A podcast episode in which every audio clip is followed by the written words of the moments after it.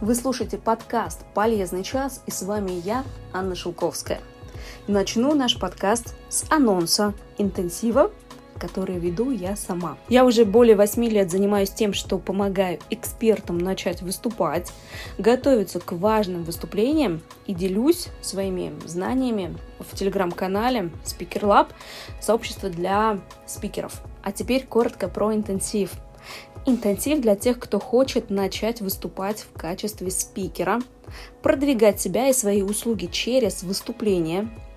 И на этом интенсиве мы говорим про стратегии развития, про поиски формирования сильных сторон, как общаться с организаторами, будем разбирать письма, разберем видео, визитки, медиакит спикера и поговорим, конечно же, про деньги – формат интенсива онлайн у нас будет всего три живых онлайн встречи, и с каждым участником мы еще будем работать индивидуально. Стартуем мы 11 мая. И для ранних пташек спецусловия. Все подробности в телеграм-канале Speaker Lab.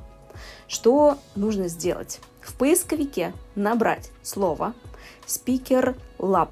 Пишется слитно, и вы найдете наше сообщество. Сегодня у нас в гостях Анна Хабибулина, профессиональный пиарщик, эксперт по управлению деловой репутацией брендов, топ-менеджеров и независимых экспертов. И тема, наша сегодняшняя тема, как с помощью персонального бренда повысить свою капитализацию на рынке труда. Привет, Аня. Аня, привет. Да. да, спасибо. Э, давай, пожалуйста, на ты. Мне тоже так комфортнее. А, и здравствуйте все слушатели, которые потом будут слушать наш подкаст. А, сегодня мы будем говорить на мою любимую тему, несмотря на то, что пиар он очень большой. А, персональный брендинг – это отдельная часть, которая для меня сейчас, наверное, очень интересно, актуально и то направление, в котором я планирую дальше развиваться. Да, здорово. Я еще раз хочу сказать, что у нас тут две Ани, поэтому слушатели могут весь эфир загадывать желание, пока слушают. Это, это точно. Да. И я предлагаю начать с блиц-опроса. Окей. Да, короткий э, вопрос, короткий ответ. В чем ты крута? Я хороший коммуникатор. И у меня большая насмотренность. 8 лет в профессии. Это тоже э, отличительная черта. Здорово. Что заставляет тебя вставать э, с кровати? Что тебя, ну вот, драйвит? Что тебя м, толкает каждый день делать дела? Мне интересно смотреть на результаты. Интересно создавать проект, смотреть э, сначала, как он вырисовывается на бумаге, в теории, и потом смотреть на практике, что в итоге получается. Угу. Что для тебя счастье? Как ни банально, это время, проведенное с семьей, близкими, обнимашки, выезды совместные. Здорово. Это... Чего ты боишься больше всего? А, боюсь, что нас захватят роботы. На самом деле уже начинаю задумываться о том, как обезопасить себя. У нас выступал на Тейде а, спикер, и он сказал, что скоро, скоро еще ничего такого не будет. Так что можешь немножечко успокоиться. А кого бы ты взяла на необитаемый остров? Свою семью. У меня муж программист, он мне везде настроит интернет, и он превратится из необитаемого в нормальный такой остров. Твой да. девиз или цитата, с которым ты всю жизнь, может быть, не всю жизнь, может быть, вот сейчас? Наверное, последние 10 лет а, девиз а, звучит «Кто хочет а, в чем-то преуспеть, тот ищет пути и возможности, а кто не хочет, тот ищет э, причины и отговорки. Здорово. Блиц-опрос у нас закончился, можно чуть-чуть расслабиться, и мы просто с тобой поговорим. Расскажи нам про себя, чем ты занимаешься. Все, вот ты, ты сказала, то, что 8 лет, вот расскажи про эти 8 лет. А, все эти 8 лет, как ни странно, я в одной сфере, это IT-сфера. Я попала в нее а, в самом начале. Когда-то отработала год в пиар-агентстве. Это была хорошая закалка. После этого ушла в корпорат. И мне всегда казалось, что IT – это та отрасль, в которой все новинки появляются. Сначала их проходят IT-компании, э, отрабатывают на себя, внедряют, и потом это все уходит на весь остальной рынок. И мне нравилось смотреть э, за этой сферой еще 10 лет назад. Она была очень динамично развивающейся, и за эти 10 лет ничего не поменялось, но она так и осталась динамично развивающейся. И я за 8 лет успела поработать и в э, западных э, корпорациях, и в российских компаниях. Все это были IT-компании, кибербезопасность, большой опыт продвижения брендов, продвижения продуктов, и наряду с этим большой опыт и насмотренность продвижения топ-менеджеров и экспертов. И для себя я поняла, что это все-таки разные пути. Можно работать в одной компании, но делать совершенно разные пиар-стратегии, одни из которых будут э, направлены на продвижение продуктов компании, и другие направлены на продвижение топ-менеджеров. Угу. Смотри, вот мы сегодня с тобой говорим про персональный бренд у меня свое клише про поводу того, что персональный бренд только для свободных э, профессионалов, компаний и так далее. А в найме, ну, зачем он? Ну, вот у меня такое было представление, и с тобой я бы этот миф, наверное, поговорить про этот миф. Ты знаешь, мы живем в мире, в котором мы все друг друга гуглим. И в то время, когда мы были просто хорошими экспертами, и только поэтому а, мы были востребованы рынком. Эти времена в прошлом. На данный момент а, высокая конкуренция. Умниц и умников достаточно, а, трудоголиков достаточно, но не обо всех а, рынок узнает. Угу. И можно проработать на одной должности 10 лет и 20 лет, и на одной и той же зарплате. И, возможно, человеку комфортно. И когда-то наши родители так и жили, они работали очень часто вообще в одной организации всю жизнь, там, немного продвигаясь по службе. На тот момент это казалось э, нормально, органично и стабильно, самое главное. И еще 10 лет назад мы все думали о том, что работать в найме – это стабильно. Угу. Но последние три года реальность изменилась, особенно последний год. И мы понимаем, что работа в найме перестала быть стабильной. Компании могут уходить с рынка, закрываться, перепрофилироваться. И достаточно большое количество людей сейчас э, ищут э, новую работу, и они поняли, что найм перестал быть таким постоянным доходом. Он внезапно, этот доход может исчезнуть.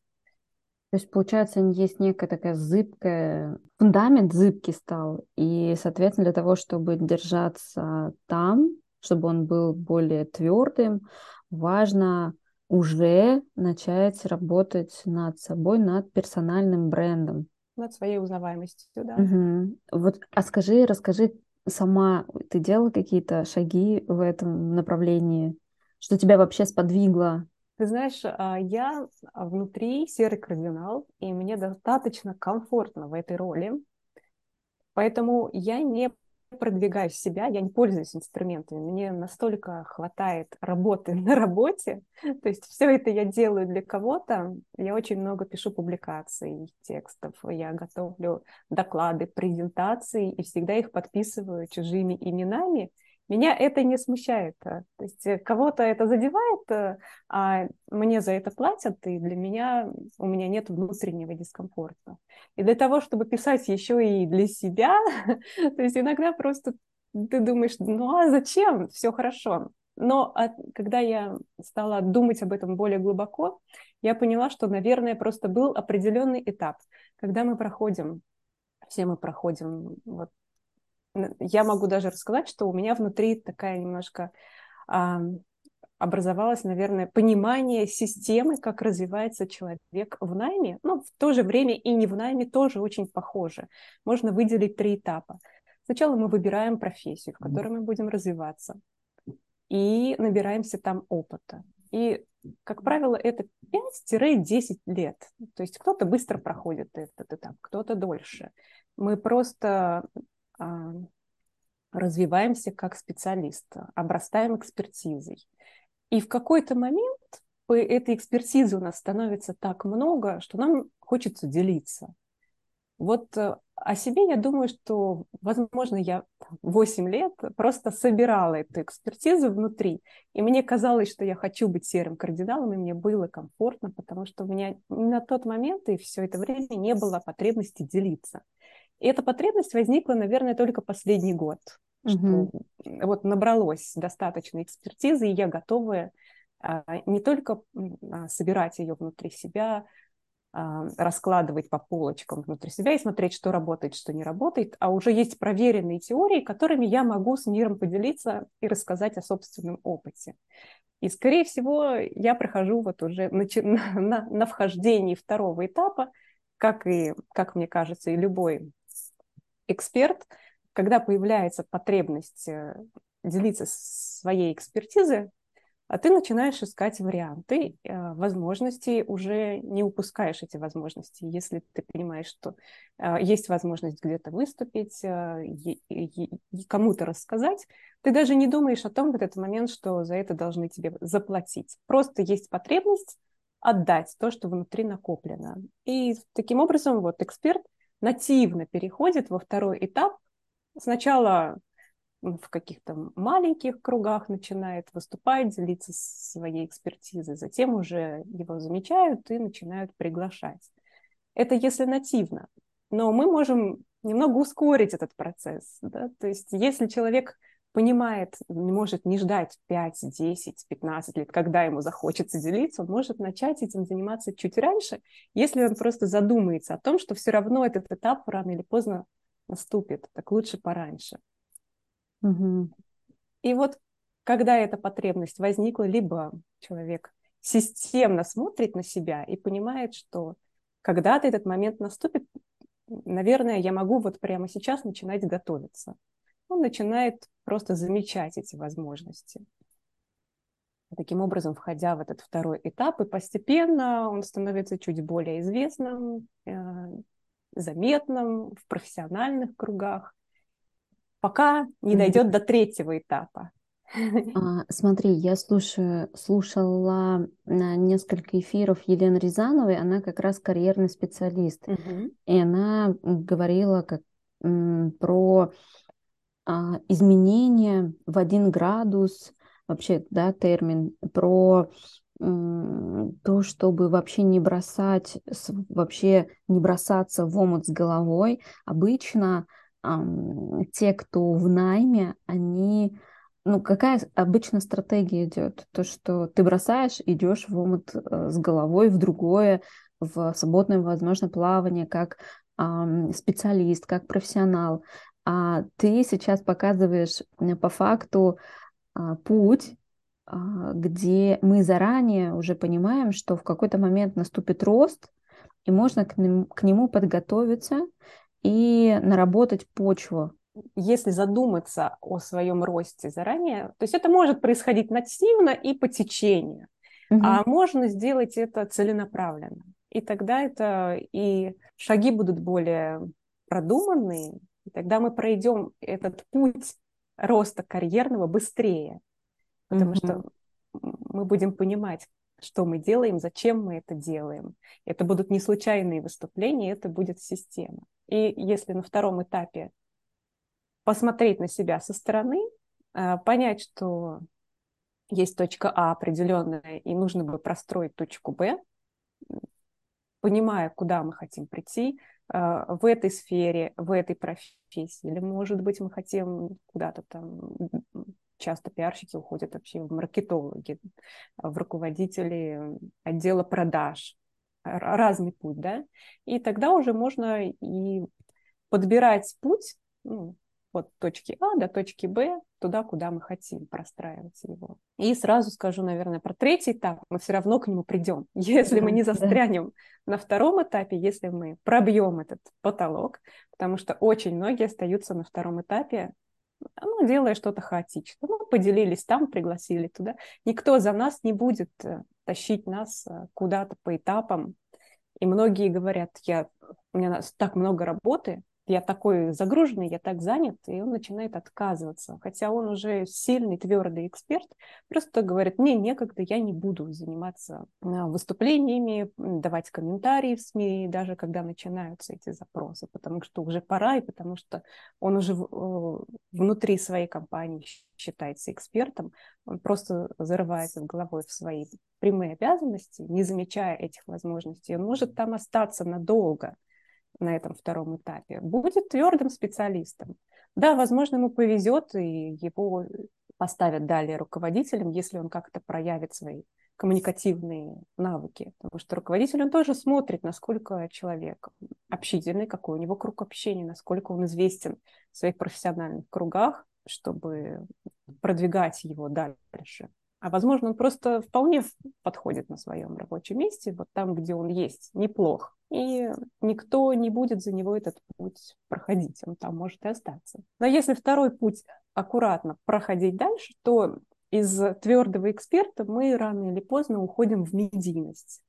Просто потому, что мы становимся более известны в профессиональных кругах, нам начинают доверять как эксперту, и к нам начинают обращаться и коллеги, по цеху, и в том числе СМИ.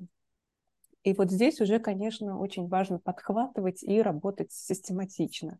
Со своей медийностью нужно уже работать. Это не должно быть от случая к случаю. Здесь нужно выстраивать план на полгода, на год и помнить о том, зачем, куда мы идем. Опять-таки новая цель у нас какая-то дальше должна быть карьерная потому что и когда нет мотивации, этот путь кажется просто бессмысленным, который отбирает у тебя время. А когда есть цель, ты понимаешь, зачем ты это делаешь. Ты хочешь быть э, заметным в профессиональных кругах. Таким образом, ты можешь э, стать либо топ-менеджером внутри своей компании, потому что когда ты становишься заметным на рынке, тебя и внутри компании ценят больше. Либо тебя приглашают конкуренты, заметив. Таким образом, нужно понимать, какой далее у нас путь, и, соответственно, выстраивать свой медийный путь э, к той точке, к которой мы идем. То же самое абсолютно и для экспертов вне найма. Тот же абсолютно путь они проходят. Сначала они набирают экспертизу, затем они начинают этой экспертизой делиться, все чаще и чаще появляются в своих профессиональных кругах, примелькались, вы вызвали доверие у своих же коллег внутри своего профессионального круга После этого они нативно либо целенаправленно выходят в медийность, и после этого они могут повышать свой средний чек на свои услуги, потому что они более известные, чем коллеги, а, такие же эксперты. Дальше ставить какие-то новые свои цели, продукты продвигать за счет своей известности своего имени. Что является вообще конечным результатом личного бренда, развития личного бренда. Ты много говоришь про медийность. Медийность, она как бы понятна, но насколько можно ее конкретизировать? Давай поговорим об этом. Да. А, на данный момент каждый из нас а, стал медийным. У нас у всех есть социальные сети, как минимум. И мы все можем вещать, э, где мы хотим. И таким образом я говорю не только о СМИ прямых, которые классические СМИ, я говорю и о том, чтобы быть заметным а, в тех же самых социальных сетях. И это тоже медийность, это социальный капитал. Одно дело, когда ты неизвестный, ты публикуешь свои мысли какие-то, свой пост, и они никак не влияют на твой рынок. Ну, прочитали, какие-то твои друзья полайкали, и другое дело, когда ты через несколько лет уже имеешь вес внутри своего профессионального сообщества, и сообщество начинает комментировать твои слова. Ты можешь влиять, ты можешь э, задавать новые тенденции, ты можешь просто замечать, э, что происходит вокруг.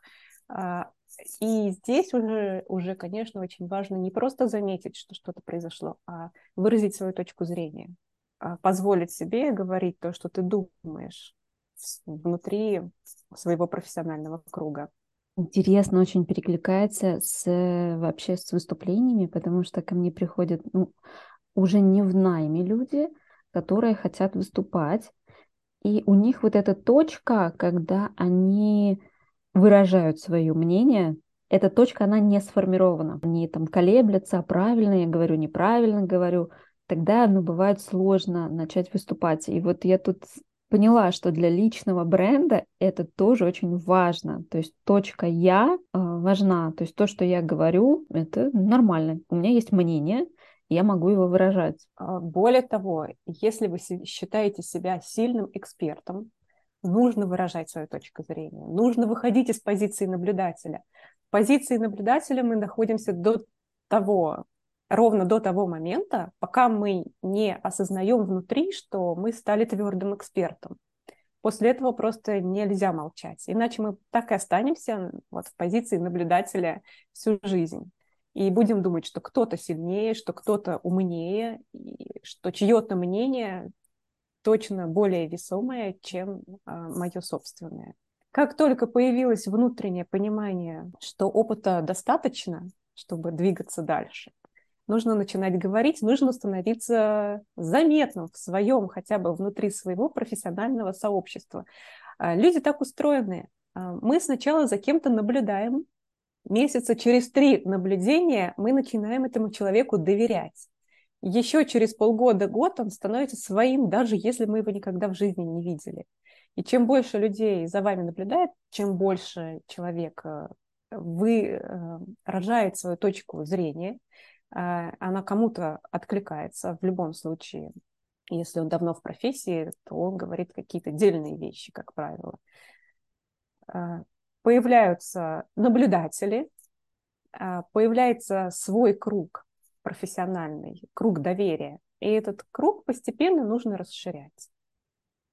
А пока готовилась к подкасту, тоже пришла мысль про то, что найм и там, работа на себя — это всего лишь формат работы. И тоже есть некое такое клише, да, про то, что вот в найме это не нужно, а вот в, если ты уходишь в свободное плавание, то там уже прям нужно поработать. И это всего лишь формат, ты, получается, специалист в любом случае либо ты в найме, либо ты в а, либо ты в свободном плавании, ты все равно являешься специалистом, экспертом, профессионалом, и все эти задачи тебе хорошо бы решать. Вот такой у меня был инсайт. Какая мотивация человека вообще развивать персональный бренд и какие еще бывают плюшки? Понимаю, ну, понятно, что, может быть, в найме это там больше за зарплата, схантить могут другие классные компании. Какие еще могут быть а, плюшки? Какие могут быть плюшки? А, я могу рассказать э, о пути в найме, какие могут быть плюшки, и о пути для независимого эксперта. Если человек в найме, очень часто а, он плывет по течению, очень часто, пока он не достигает каких-то топовых позиций, он является объектом. Его пригласили, он пошел устраивает зарплату, пошел а, и является на самом деле ресурсом для компании.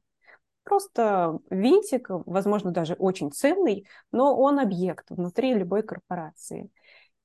Но если ты начинаешь заниматься своим персональным брендом, по сути, ты берешь инициативу в свои руки, и ты становишься субъектом. И это очень важно понимать.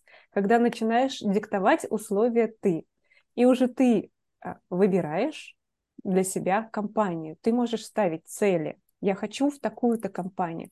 Я хочу в, в компанию конкурента. И здесь персональный бренд имеет огромное значение. Чтобы компания-конкурент тебя заметила, ты должен как-то вообще проявляться, что ты внутри другой компании существуешь.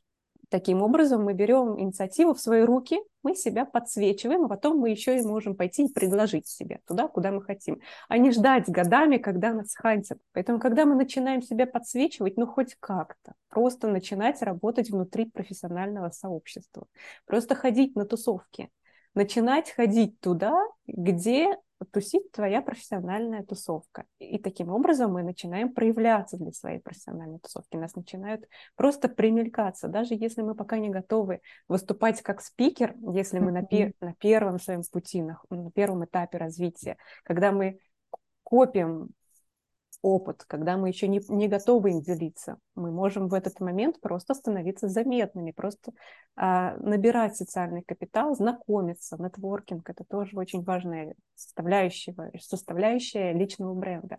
Мы записывали недавно подкаст с Юлей Прилуцкой про нетворкинг. Я знаю, что многим страшно вообще, в принципе, начать ходить на такие встречи.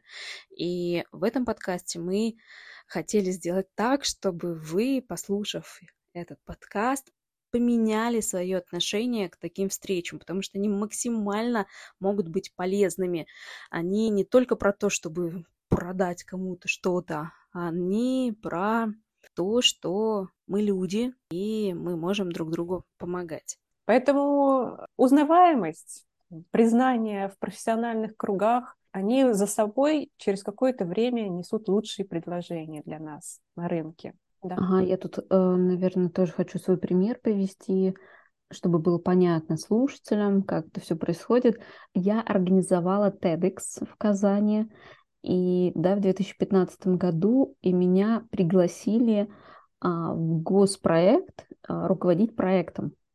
О, да. Заметили заметили. И я тогда уже поняла, что как классно быть вот, ну, заметной. Во-первых, я не видела сама этих возможностей. А во-вторых, меня бы там, наверное, не взяли на эту позицию. А тут увидели, что я тут организовала конференцию, она достаточно прогремела э, хорошо, но, честно скажу, организовывать конференции это очень и очень а, сложно, особенно непрофессионалам. То есть я не, вообще не занималась организацией никогда. И вот такие вот м- возможности появляются, когда человек становится видимым. Да, это тот самый социальный капитал. И мы можем а, ставить одну точку, там, точка А и, как, и видеть, представлять себе какую-то точку Б. А через год, когда мы занимаемся развитием персонального бренда, когда нас замечают, когда нас начинают приглашать какие-то новые круги, мы начинаем видеть другую точку Б, и мы начинаем выстраивать новую пиар, личную пиар-стратегию, потому что цель поменялась.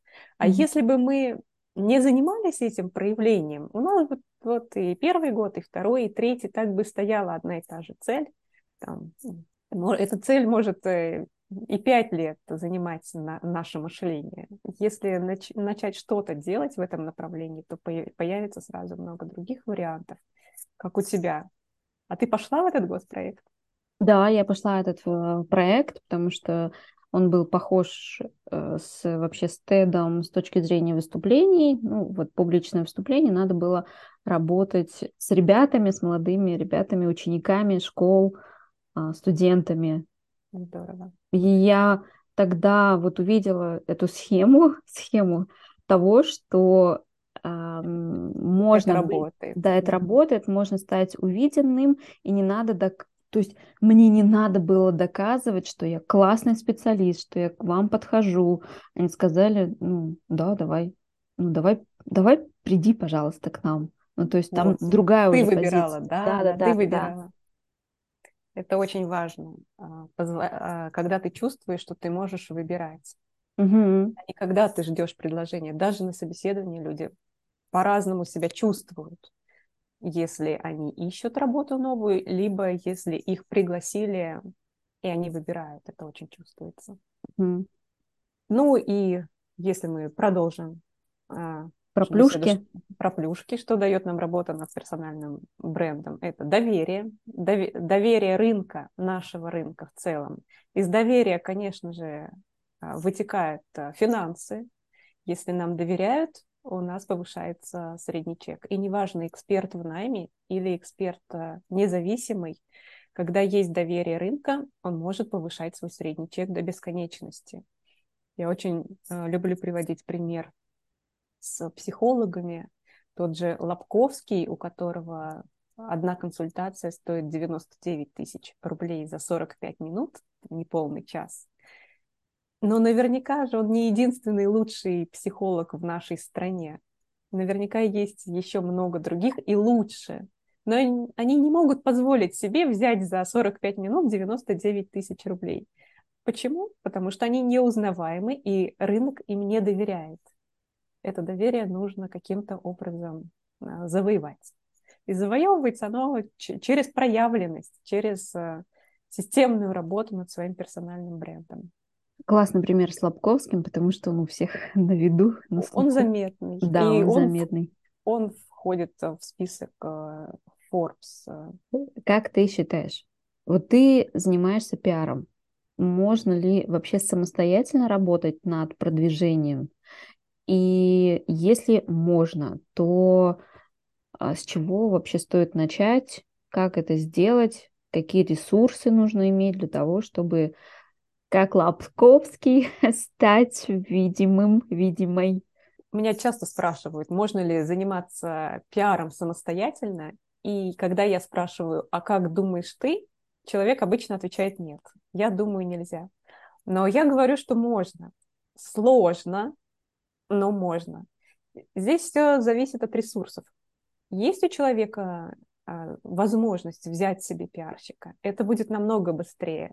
А, да, если человек находится на другом этапе, когда он еще не может позволить себе личного пиарщика, либо пойти в агентство, а агентство берут еще больше, чем независимый пиарщик, тогда можно а, начать самостоятельно. Я бы советовала, если человек совершенно далекий от э, пиара, маркетинга, все-таки брать ментора.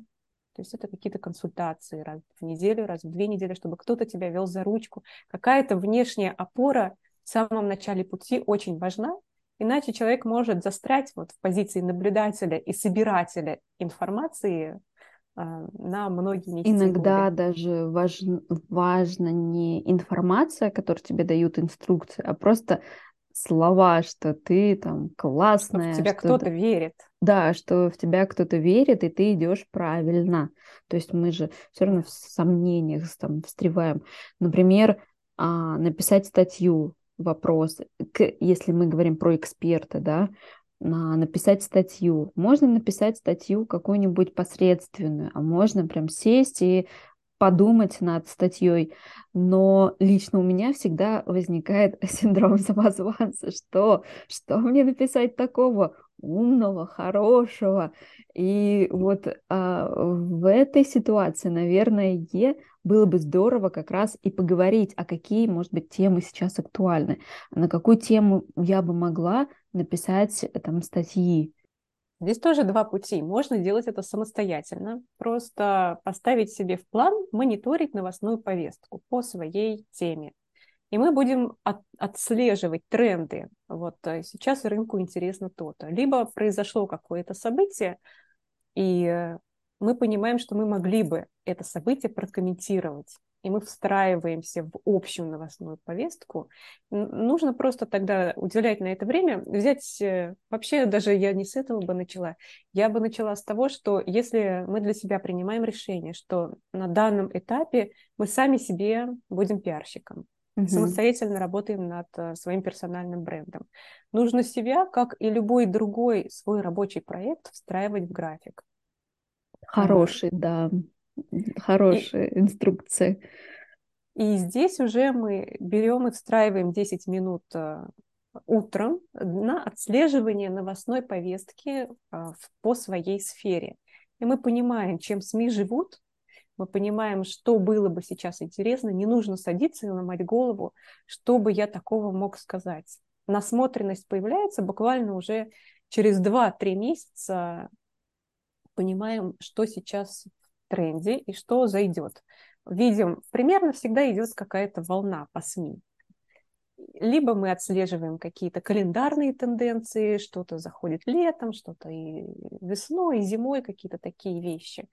А, допустим, если человек а, работает где-то в туристическом бизнесе, то мы понимаем, что апрель-май это начало туристического сезона. И там каждый год примерно одни и те, и те, и те, одни и те же темы, но с каким-то изменением, под каким-то новым углом нужно поймать этот тренд и войти аккуратно в эту повестку.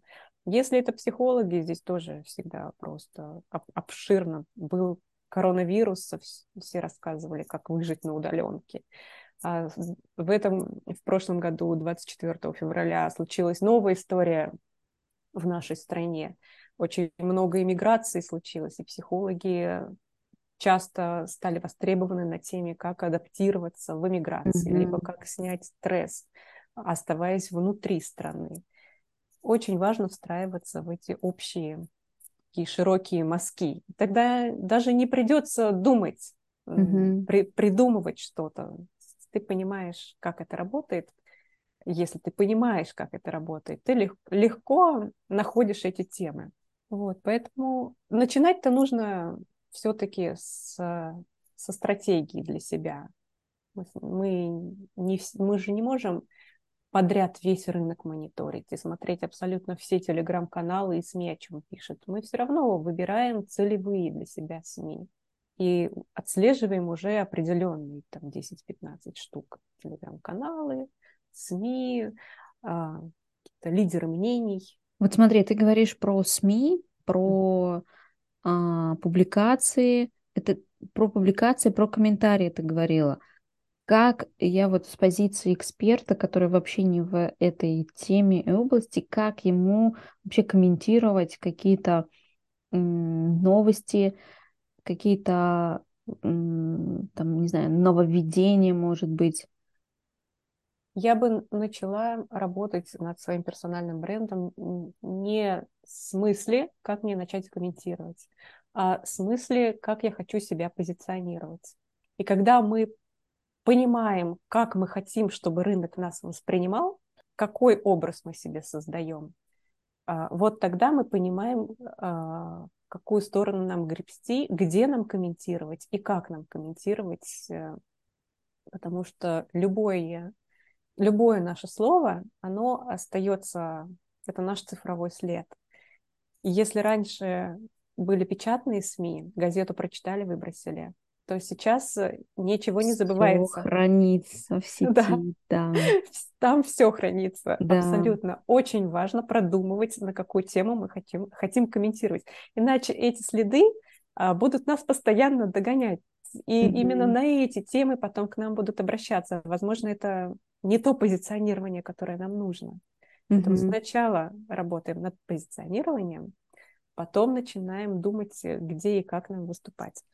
Да, я, наверное, сразу мы сразу перейдем к шагам. Какие шаги ты бы рекомендовала сделать вот э, человеку, который, будь то он в найме, либо вот э, эксперту, который начинает э, пиар-стратегию свою?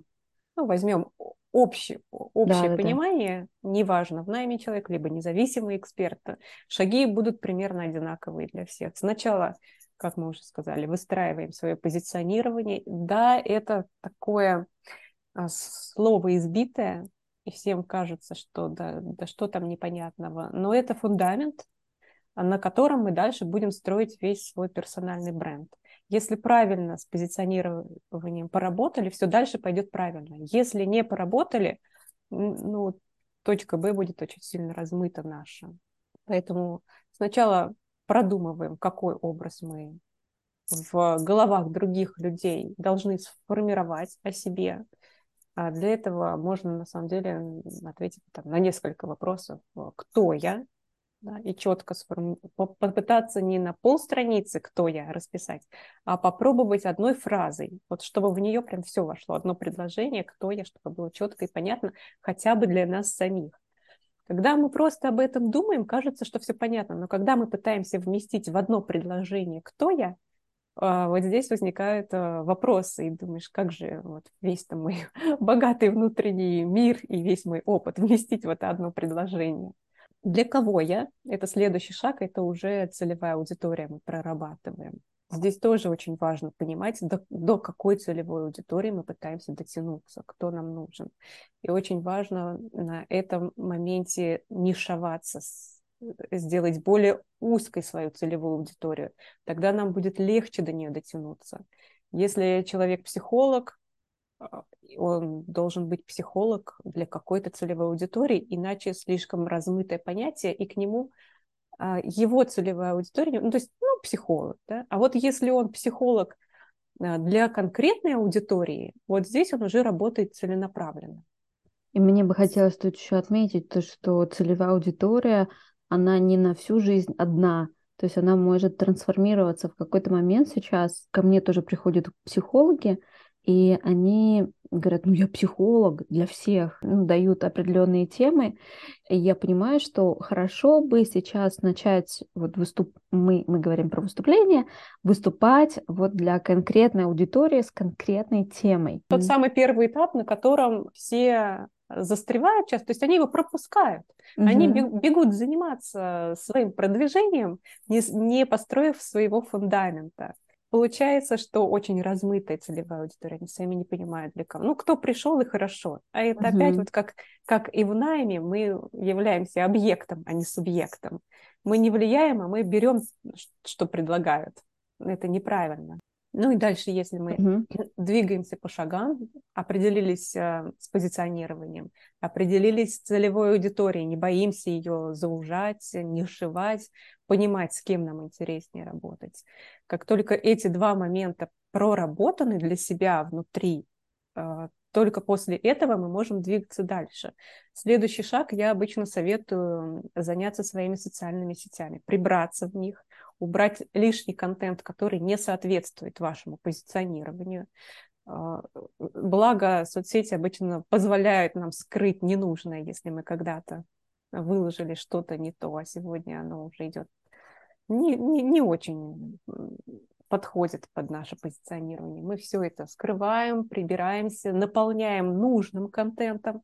Если мы работаем в этой сфере, мы на эту сферу должны разговаривать, писать, делиться, рассказывать, чем мы сейчас занимаемся, какие у нас проекты. Таким образом мы показываем окружению, что мы в этой теме экспертны. У нас есть экспертиза, и к нам можно обратиться по этой теме. Как минимум нужно в шапке профиля написать, кто ты, ту самую вот ту одну единственную фразу. Я кто? Кроме запрещенной да, сети. Есть еще Тенчат, который я смотрю сейчас. Я там не активный пользователь, но я смотрю, как там ребята Набирают а, обороты, на, да. Набирают обороты, да, и сам Тенчат тоже набирает обороты. И там видеовизитка появилась недавно. Да. И тоже там тоже нет позиционирования у многих. Просто у нас в голове работает, что вот только одна там запрещенная сеть, и все, больше как будто бы нету а, возможностей, а есть и вот классные новые площадки. Много, много. Тот же э, LinkedIn, если мы в найме, это очень важная площадка, и там очень важно отразить свой профессиональный опыт весь. А, почему-то об этом не думают. Более того, когда а, человек ищет новую работу, когда присматриваются к нему HR, они смотрят его круг общения, кто у тебя там в LinkedIn, кого ты лайкал последнее время, а кто лайкал тебя. И это тоже показывает, насколько ты социально активен. Потому что умников, умниц вокруг достаточно много, трудолюбивых, э, готовых работать. Но сейчас мы живем э, в мире, когда помимо того, что ты классно кодишь, ты должен еще и уметь выстраивать коммуникации. Ты, наверное, должен расти и не всю жизнь сидеть и кодить. Как ты общаешься с людьми? Это очень важно. Общаешься ли ты вообще с людьми? Или ты будешь 10-15 э, лет сидеть и кодить? Угу. Нужно HR понимать это уже на старте, твой потенциал. И он смотрит, есть у тебя амбиции или нет а, как ты общаешься, с кем ты общаешься, какой твой круг. Очень легко выслеживается и отслеживается это все через социальные сети. Поэтому вот с чего нужно начинать работать. Это правиль, правильный круг вокруг себя создавать, свое профессиональное сообщество. С социальными сетями мы разобрались. Дальше какой ты бы рекомендовала сделать шаг? Четвертый шаг. Да? Первый – позиционирование. Второй – целевая аудитория. Третий – наводим порядок в социальных сетях, становимся там активными. Четвертый шаг – выходим на профессиональные сообщества. Угу. Комьюнити, конференции. Пусть не в роли спикера, пусть в роли слушателя, но мы набираем социальный капитал. И это очень важно, потому что все это позже будет давать дивиденды. Сначала ходим, знакомимся, а, знакомимся со спикерами, которые выступают на сцене, а, добавляем их к себе в соцсети, даем свои визитки, рассказываем, чем могли бы быть полезными, либо просто дать обратную связь по поводу выступления. И это уже первый контакт, если человек действительно интересен. Здесь нет никакой фальши. А, часто эксперты, которые а, общаются со мной по поводу вот как раз это вот та самая вторая ступень, когда мы начинаем проявляться, и мне говорят, да все это как-то неорганично, что я буду там кому-то лезть, и что я буду там с кем-то ходить знакомиться. Так, тогда ты просто будешь сидеть и кодить всю жизнь вот на, на, на этой ступени. Если, ты, если есть внутри амбиции, если хочется расти, нужно ходить и, и расширять свой круг общения внутри профессионального сообщества. Сначала мы знакомимся с ними, они нас просто увидели, они просто увидели лицо через несколько а, совместных, совместно проведенных конференций мы становимся приятелями, мы примелькались друг к другу. И потом, чуть позже, мы вырастаем до уровня спикера, и у нас э, большой круг общения, они нам доверяют, они давно нас видят. Мы доверяем им, мы можем обмениваться информацией, обмениваться а, предложениями о работе, все что угодно, это дает нам новые возможности. Поэтому три, четвертый шаг – это работа с своим комьюнити. Хорошо, следующий шаг. И дальше мы также продолжаем работать онлайн и офлайн, и уже добавляем после того, как мы примелькались в профессиональном сообществе, мы начинаем э, расти дальше и пытаться выступать. Мы из роли наблюдателей переходим в спикеры, тех э, профессиональных тусовках, э, куда мы ходим. Это могут быть какие-то метапы, это могут быть какие-то ламповые бранчи. Неважно, это ваш профессиональный круг. Вы там начинаете расти. Вы набираетесь э, опыта выступления. И то же самое мы начинаем работать со СМИ, а, но со СМИ мы начинаем работать только тогда, когда мы понимаем, что нам есть что сказать. Иначе это будет быстрое выгорание и непонимание, куда что, двигаться, куда двигаться, что говорить. Угу. Очень часто а, журналистам нужно дать ответ быстро, если, особенно если это а, СМИ федерального масштаба. Как правило, тебе дают полтора, два, три часа, и ты должен быстро дать ответ. И если ты можешь быть за рулем, это может быть телефонный звонок, и если ты не дорос до уровня эксперта, к сожалению, это будет не то, что они хотят от тебя услышать. И этот э, круг, он просто не будет развиваться а, вокруг человека. Поэтому сначала мы все-таки наращиваем свою экспертизу, после этого делимся экспертизой во внешний мир. Как мы выходим публичность? Ну, шаги примерно одинаковые, что в работе с выступлениями, что в работе со СМИ. Со СМИ может быть чуть сложнее, потому что нужно понимать э, специфику работы журналиста. Очень часто мне говорят, что это сложно, это вообще невозможно, и что им вообще нужно этим журналистам, непонятно. На самом деле все просто. Мы включаем ту самую насмотренность, тот самый мониторинг, который я советовала чуть ранее, 10 а минут в день просто отслеживаем, о чем СМИ пишут, что сейчас в тренде. И, и, и кто, главное, кто на эти темы пишет. Таким образом мне мы кажется, понимаем. Да, мне кажется, мечта каждого эксперта попасть в Forbes. О. Да. Попасть в Forbes мечта не только каждого эксперта, но и мечта каждого владельца компании каких компаниях бы я ни работала, э, я всегда слышу от э, генерального директора, что... Попасть в Forbes. Очень хочется. Но здесь я отвечаю всегда, а зачем? Давайте установим все-таки реальную цель, потому что Forbes не всегда нужен для бизнеса, а чаще даже не нужен. Там определенная аудитория, она может быть не твоя, эта аудитория. Можно потратить максимально большое количество усилий, энергии, иногда и, влож... и финансовых э, вложений, а это не даст выхлопа. Угу. Если, если человек хочет потра... ну, потратить столько энергии на то, чтобы потешить свое самолюбие, ну, окей, есть лишние деньги, есть лишнее время, может быть, э, можно поставить перед собой эту цель и добиться ее.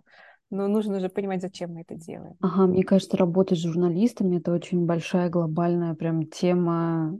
Ну, ее можно развернуть, потому что здесь и общение с журналистами, вообще поиск журналистов, потому что я в одно время тоже начала думать и размышлять по поводу а, публикаций и искала журналистов непосредственно, и смотрела, что они публикуют. Но потом я забросила эту идею, потому что она очень объемная.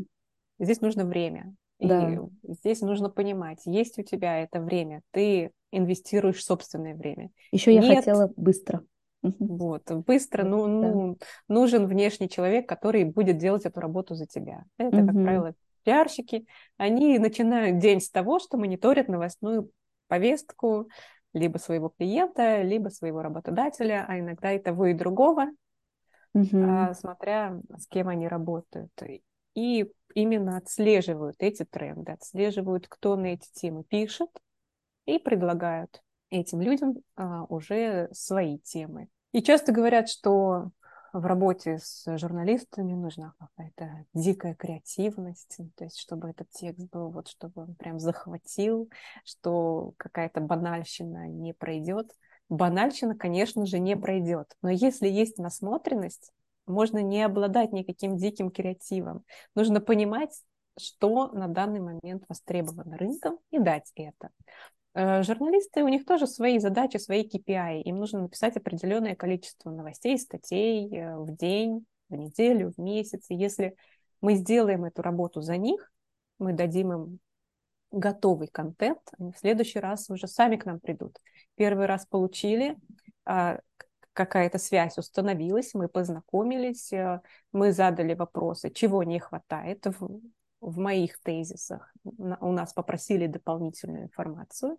В следующий раз этот журналист, если мы ему э, хорошую информацию дали, хороший контент, он уже сам придет и попросит на ту тему, которая на данный момент там, актуальна будет. Здесь такая кропотливая работа по расширению связей со СМИ. Мы просто mm. садимся и работаем. Либо сами, либо с внешним человеком, набираем вокруг себя э, эти дружественные связи.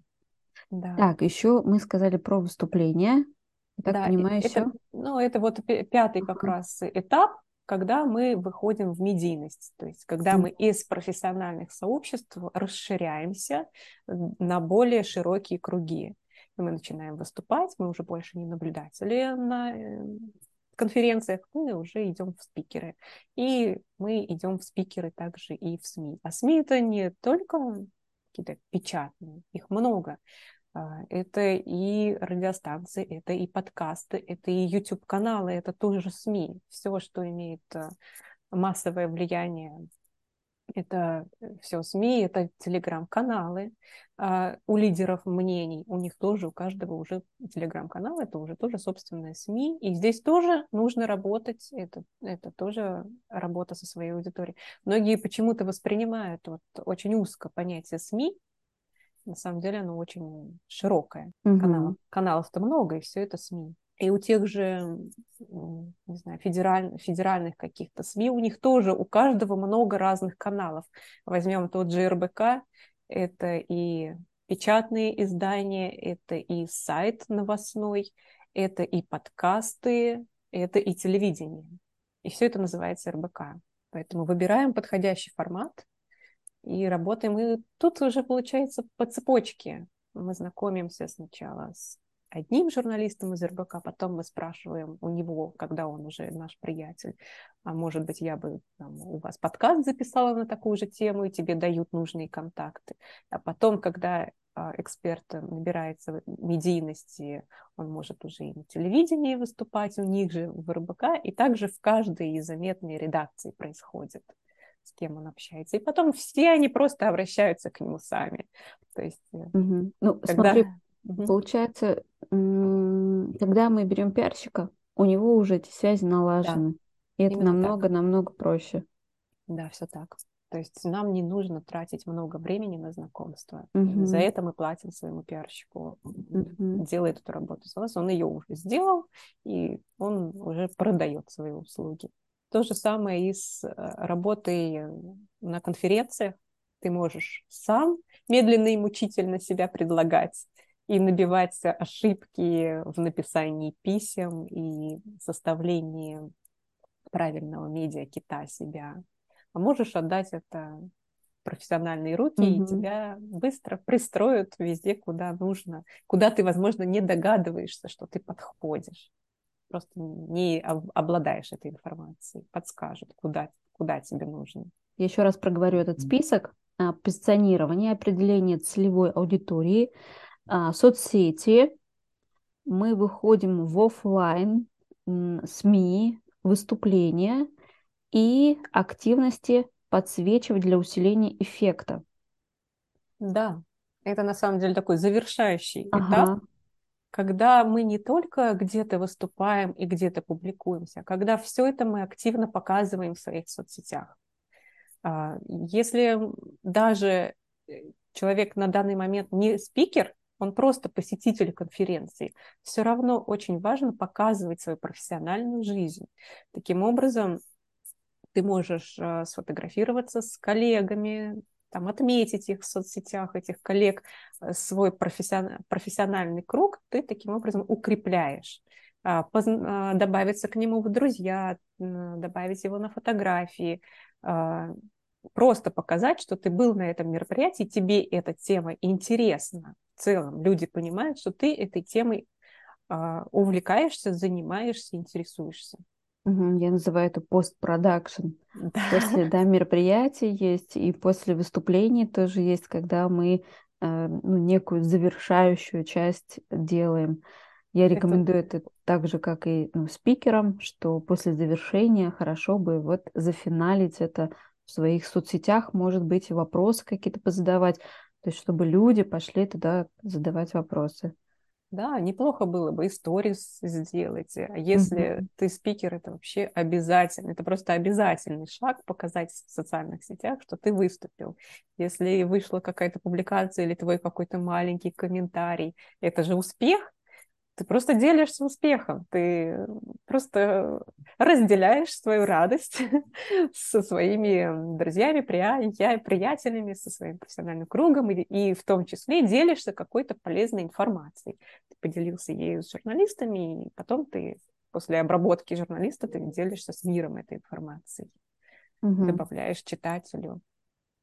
Как ты вообще относишься к таким площадкам, как VC, Zen, что у нас еще есть такие, что где, где есть возможность публиковаться бесплатно. Потому что мы говорим про журналистов сейчас, а у меня есть мысль про то, что не забирает ли вот Дзен, VC на себя вот эту вот роль публикаций для экспертов.